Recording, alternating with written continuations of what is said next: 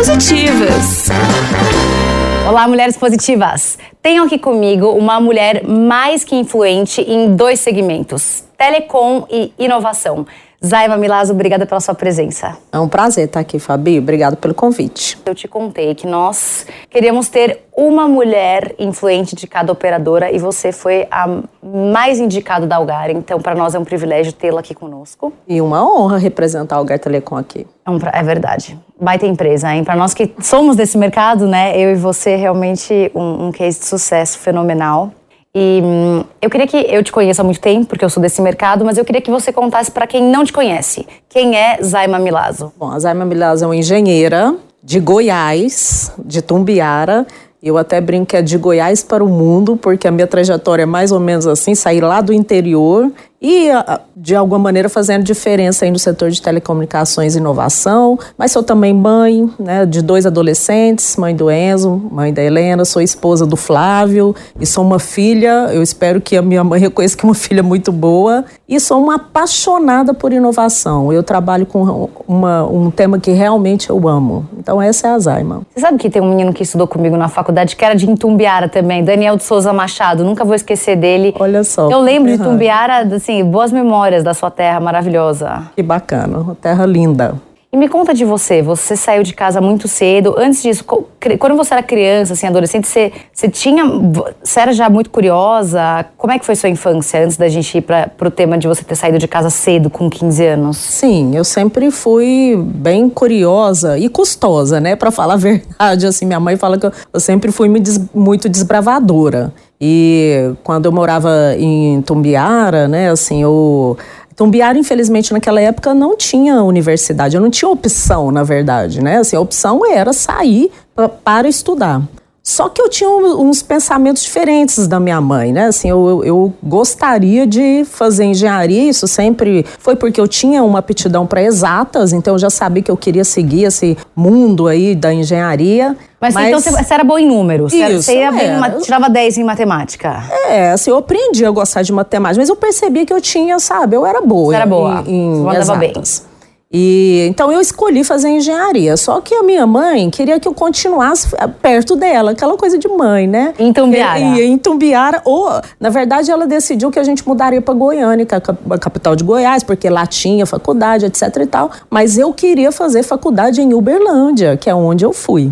Então eu decidi fazer um plano paralelo sem contar para minha mãe. Eu, eu, nas minhas férias, fui passar as férias na casa de alguns amigos em Uberlândia e eu arrumei a minha vida para mudar para Uberlândia e simplesmente só comuniquei para minha mãe. Então você já era muito decidida, né? Sempre você... muito decidida e buscando o meu futuro, né? Não deixando as coisas acontecerem simplesmente, mas agarrando aí as coisas que eu gostaria de fazer. E eu sempre fui assim. Minha mãe mesmo fala, ela fala, quando você decide alguma alguma coisa, aquela coisa vai acontecer, porque você vai fazer para acontecer. E eu acho que isso foi desde a minha infância.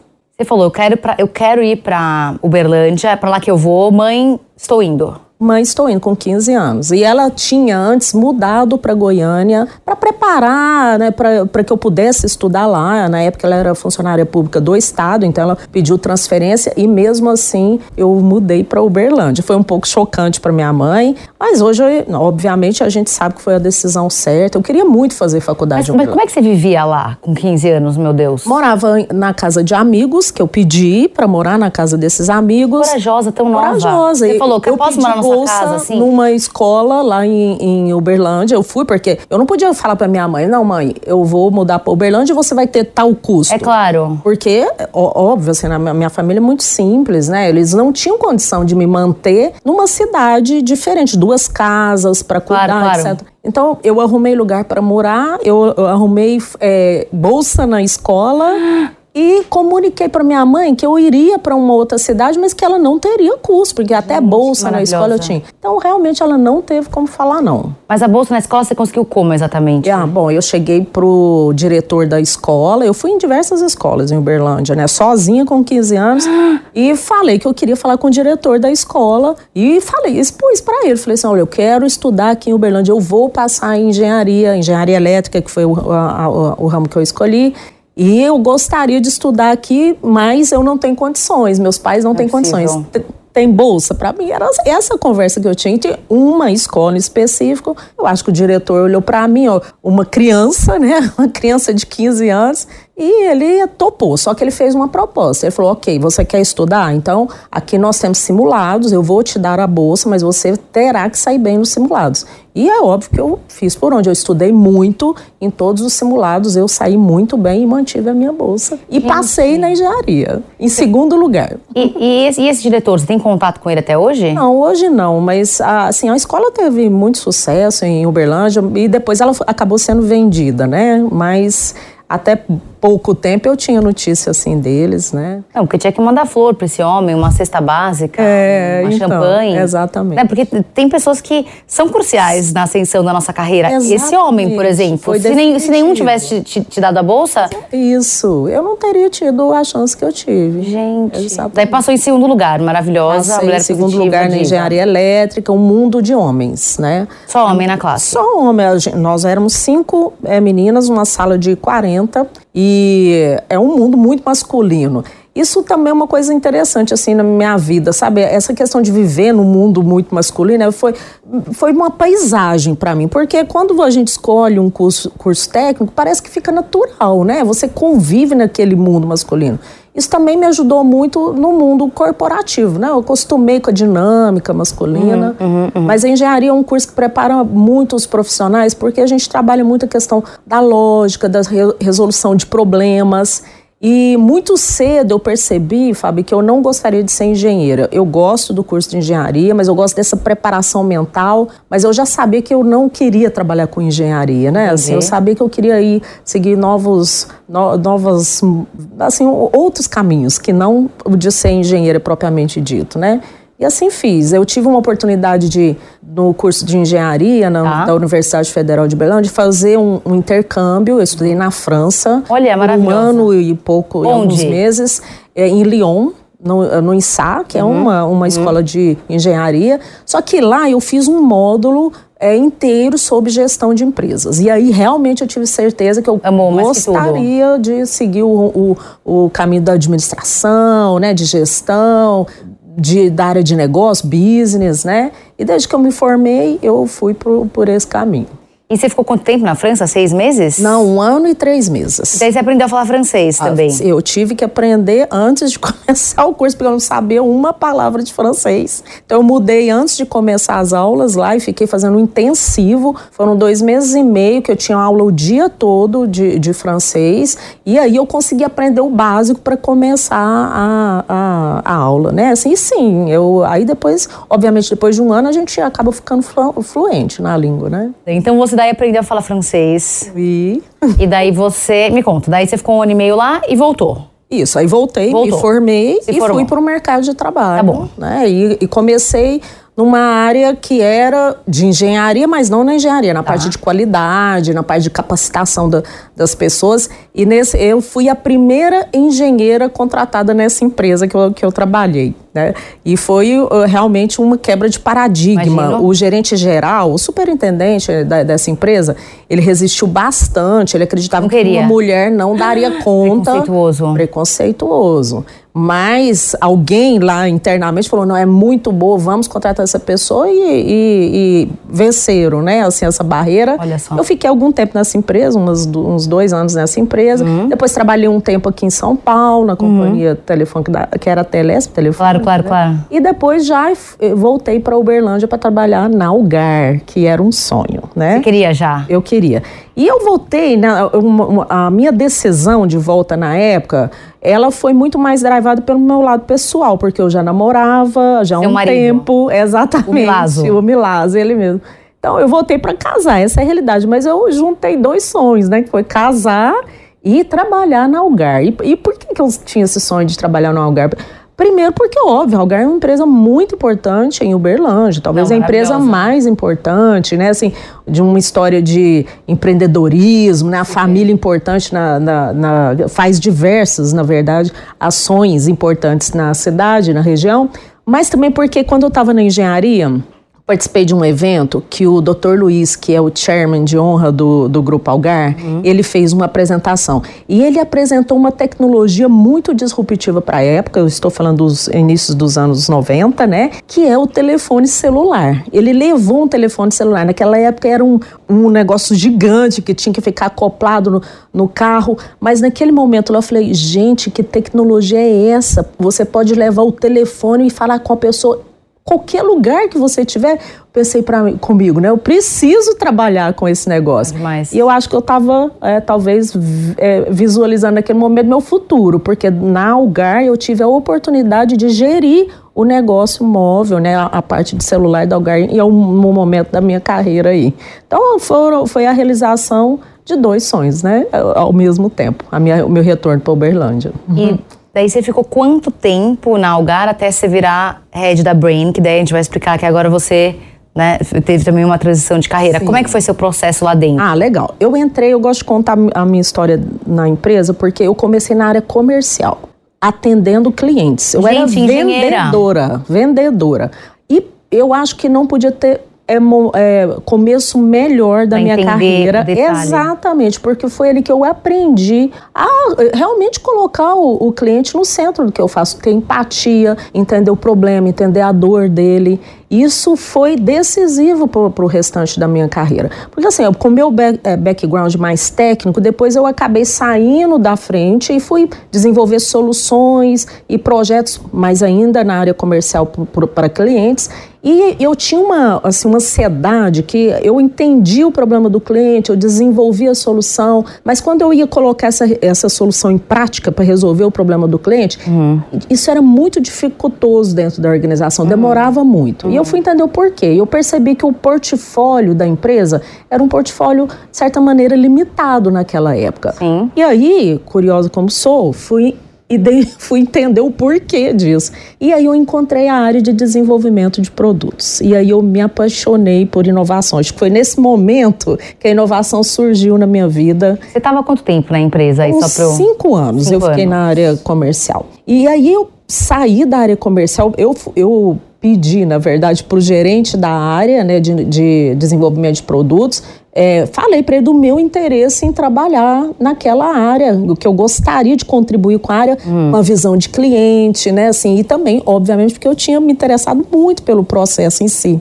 E eu dei sorte, talvez sorte, não sei, que eu tinha a oportunidade, tinha a vaga, Sim. e eu comecei minha jornada em inovação. Tá. Então, em inovação, depois de cinco anos, eu fui analista de... Tudo que você pode imaginar. Isso, até me tornar executiva. Eu, passei, eu, me, eu me tornei gerente cuidando do, da área de desenvolvimento de produtos da empresa.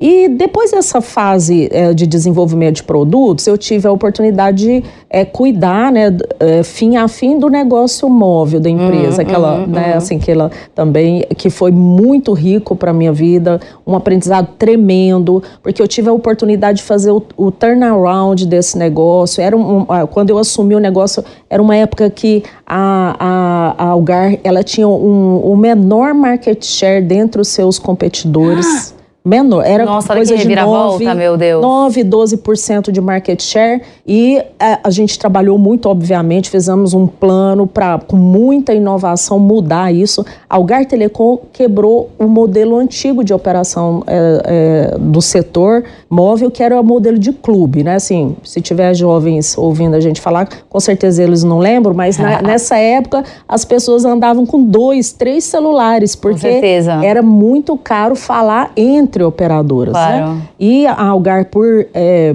receber um benefício de menor custo do órgão regulador, ela acabou levando esse benefício para o cliente uhum. e quebrou o modelo de, de, clube. Isso talvez tenha sido decisivo, essa, esse pensamento inovador de resolver o problema do cliente que não queria ter dois, três celulares, foi o que fez a, o grande diferencial para a empresa sair do menor market share para líder, abso, assim, absoluto, né? Teve um, um determinado momento na, é, na, na, nossa área de atuação da Móvel que a gente tinha 60% de market share. Mas aí depois, obviamente, as, as outras operadoras seguiram o modelo né, da quebra aí do clube e mas hoje a gente se mantém ainda líder. Então, essa experiência de pegar um negócio que estava, que era o patinho feio da organização, uhum. com a menor margem, e transformar esse negócio num negócio super rentável, líder de mercado, foi muito, muito importante para minha Mas vida. Eu acho interessante é, você explicar aí todas as fases da sua carreira, porque uhum. essa nova geração aí de millennials, quantos anos tem seus filhos? 16, o meu filho, o Enzo, e 13 a Helena. 13. É, eles são um pouco menores ainda, mas eu vejo esses de 19, 20, 21 que começam a entrar no mercado de trabalho. Eu tenho a sensação que é, é uma geração muito imediatista e eles querem gerar impacto. Uhum. Só que eles querem fazer isso muito rápido, né? Então é interessante ver e estudar e analisar uma carreira como a sua. Você começou como atendente, depois você foi é uma construção, né? A carreira. É uma construção. Ficam vendo Zuckerberg, que em cinco anos ficou bilionário, e acho que esquecem que existe toda uma construção por trás da carreira para virar quem, quem você virou, uhum. né? Tem que ter paciência para construir. Tem que ter paciência e tem que ter preparação.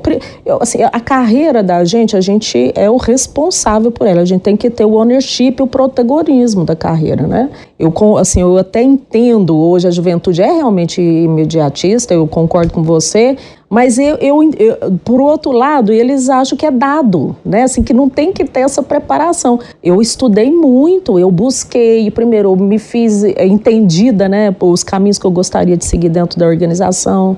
Isso eu... é importante. Exatamente. Desculpa te interromper, porque tem gente que fala assim para mim, ah, eu queria ir para outro departamento, mas e ninguém falou nada.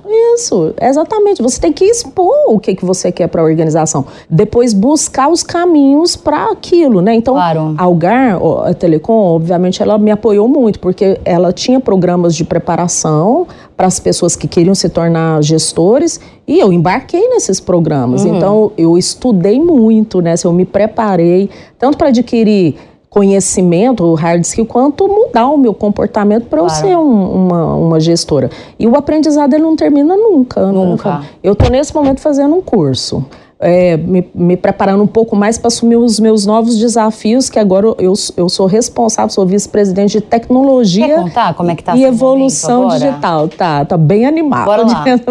Tá tipo uma montanha russa, né? A área de tecnologia, isso é uma área nervosa, né? Assim, eu cuido da operação de TI da empresa, então é Nossa é óbvio, né? senhora. né? É, é, é é desafiador. Todos os programadores respondem para você? Todos os programadores. Então, é a parte de, de infraestrutura, de aplicações. Mas a TI ela é a base para o que a gente quer construir. Né? O Gar Telecom quer ser uma empresa digital first. Então, uhum. para a gente transformar a nossa jornada, o nosso relacionamento com o cliente, é, e, e, não é só transformar digitalmente, mas é levar uma experiência realmente boa para o cliente, a TI tem que funcionar, né? Assim, a TI a gente tem que é, é, a gente tem que esquecer que ela existe, porque a gente lembra quando ela não funciona. É claro. Então, essa é minha missão é que a TI não seja lembrada, porque a gente quer, na verdade, é o restante que vem on top da TI, que é a, a, o relacionamento é, com o cliente ficar com a experiência cada vez melhor, os novos serviços digitais que vão fazer a nossa empresa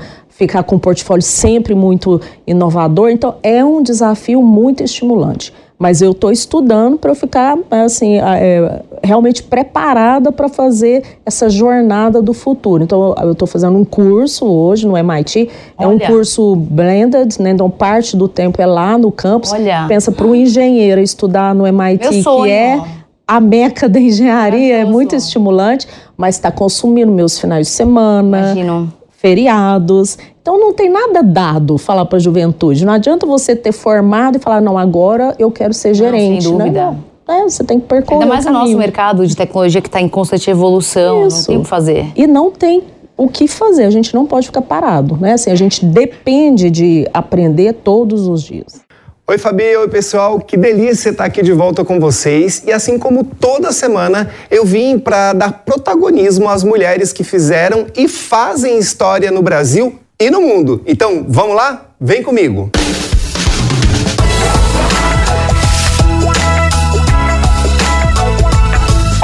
Como eu sempre começo com uma curiosidade, você sabia que a primeira engenheira negra do Brasil completaria 110 anos neste ano?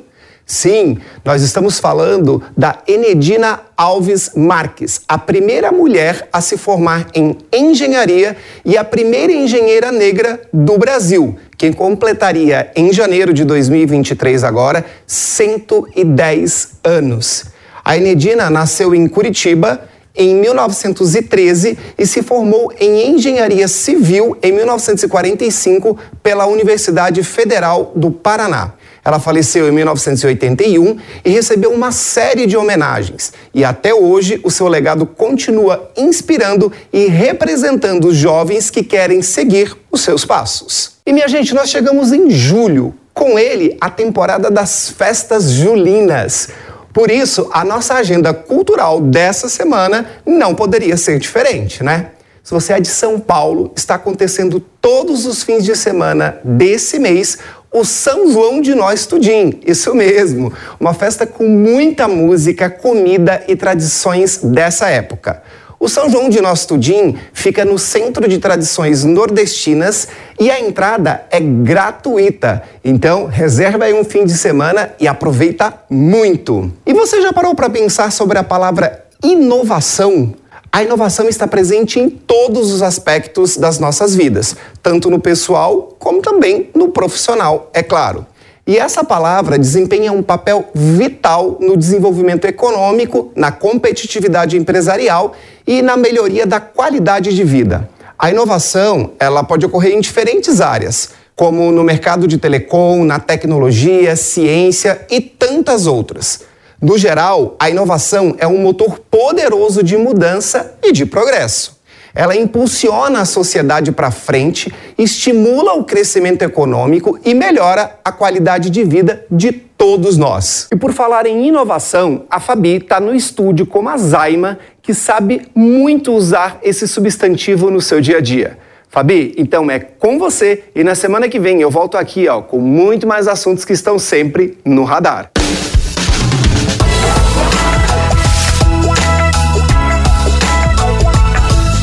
E quando você voltou, que você foi promovida durante a sua licença maternidade, imagino que para você ser promovida, alguém saiu desse lugar.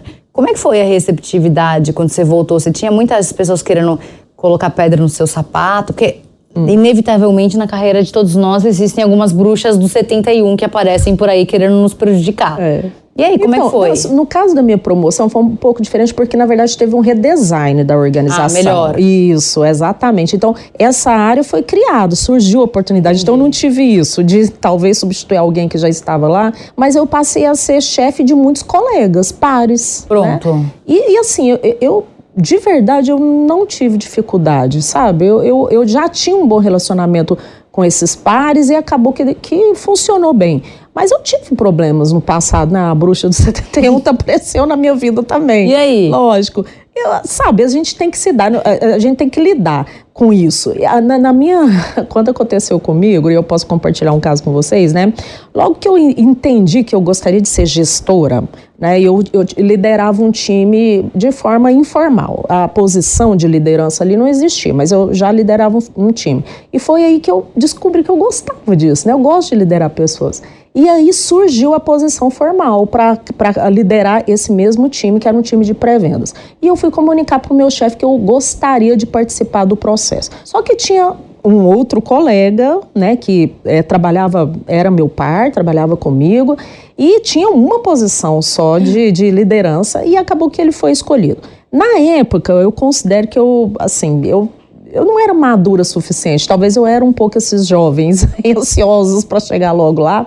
E eu não recebi isso muito bem, mas foi excelente, porque eu percebi que eu precisava, de alguma maneira, me preparar melhor para oportunidades que su surgiriam depois. E eu fiz isso, né? Assim, eu procurei a área de talentos humanos, procurei esses programas de preparação. E aí, quando surgiu a oportunidade, pensa, eu estava, eu estava de licença maternidade é. e meu nome Evolou. foi elevado para a posição, porque eu fiz todo esse caminho aí. Entendeu? Mas isso que você falou é interessante, porque no decorrer da minha carreira, eu acompanhei muitas pessoas, obviamente, né, sendo promovidas, outras sendo desligadas. Uhum. E eu lembro especificamente de um executivo que eu gostava muito da Vivo, da Telefônica, uhum. e ele estava se preparando para ser promovido, e nos 45 do segundo tempo, ferraram ele e uhum. colocaram uma outra pessoa no lugar dele. E ele, ao invés de ter feito o que você fez, que foi vamos refletir, talvez você possa aprender um pouco mais, uhum. ele ficou deprimido, uhum. deixou a barba crescer. Eu lembro que foi uma experiência muito ruim para todos nós. E isso que aconteceu com ele, eu vi acontecendo com outros personagens uhum. na minha vida. E acho que essa sua história é, é interessante, né? Serve como aprendizado para outras pessoas que viveram uma situação dessas e às vezes reagiram mal. E às vezes tudo tem tempo na nossa vida, né? Às vezes a gente isso. só tem que ter sangue frio e entender que vai Exatamente chegar. Exatamente isso. Eu tenho uma visão sempre muito positiva e assim passos para trás na carreira acontecem sempre. Sabe, a minha vida não foi sempre para frente. Algumas vezes eu tive que voltar, né, um pouco. E, e, e mas eu tenho uma, uma brincadeira que eu falo que é para trás só se for para tomar impulso para frente. e aí essa mentalidade, o que, que aconteceu que não deu certo agora?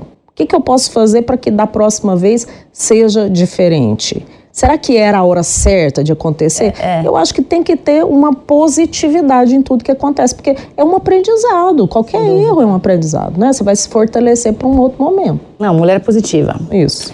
Zaima, um livro que marcou sua vida. Então, assim, a gente está falando exatamente de um tema que eu acho que é muito importante. O livro chama Antifrágil. Antifrágil. Que é do Nassim Taleb.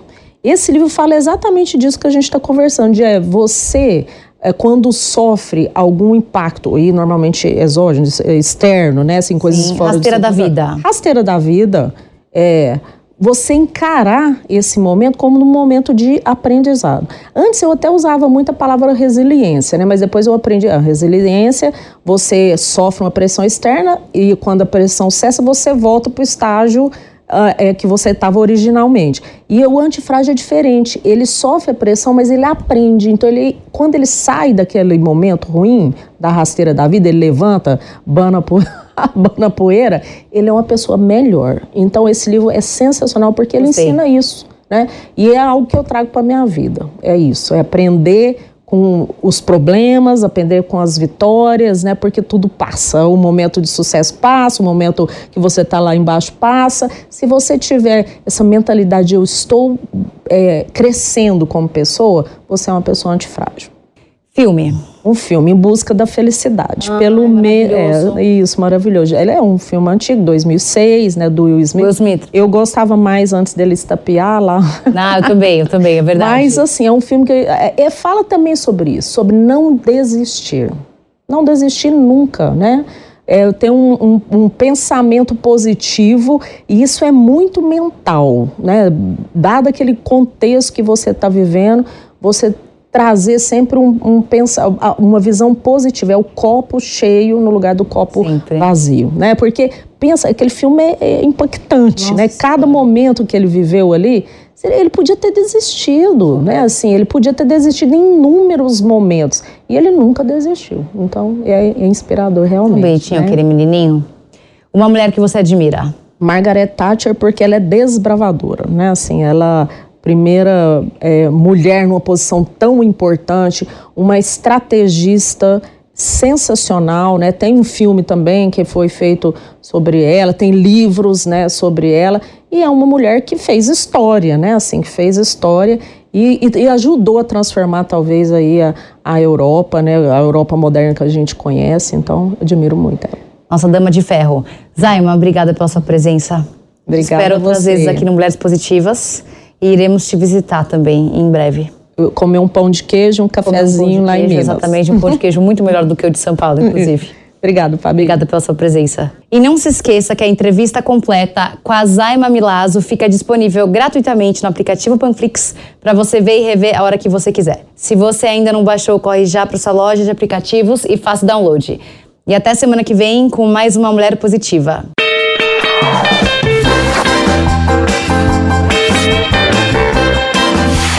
Mulheres Positivas.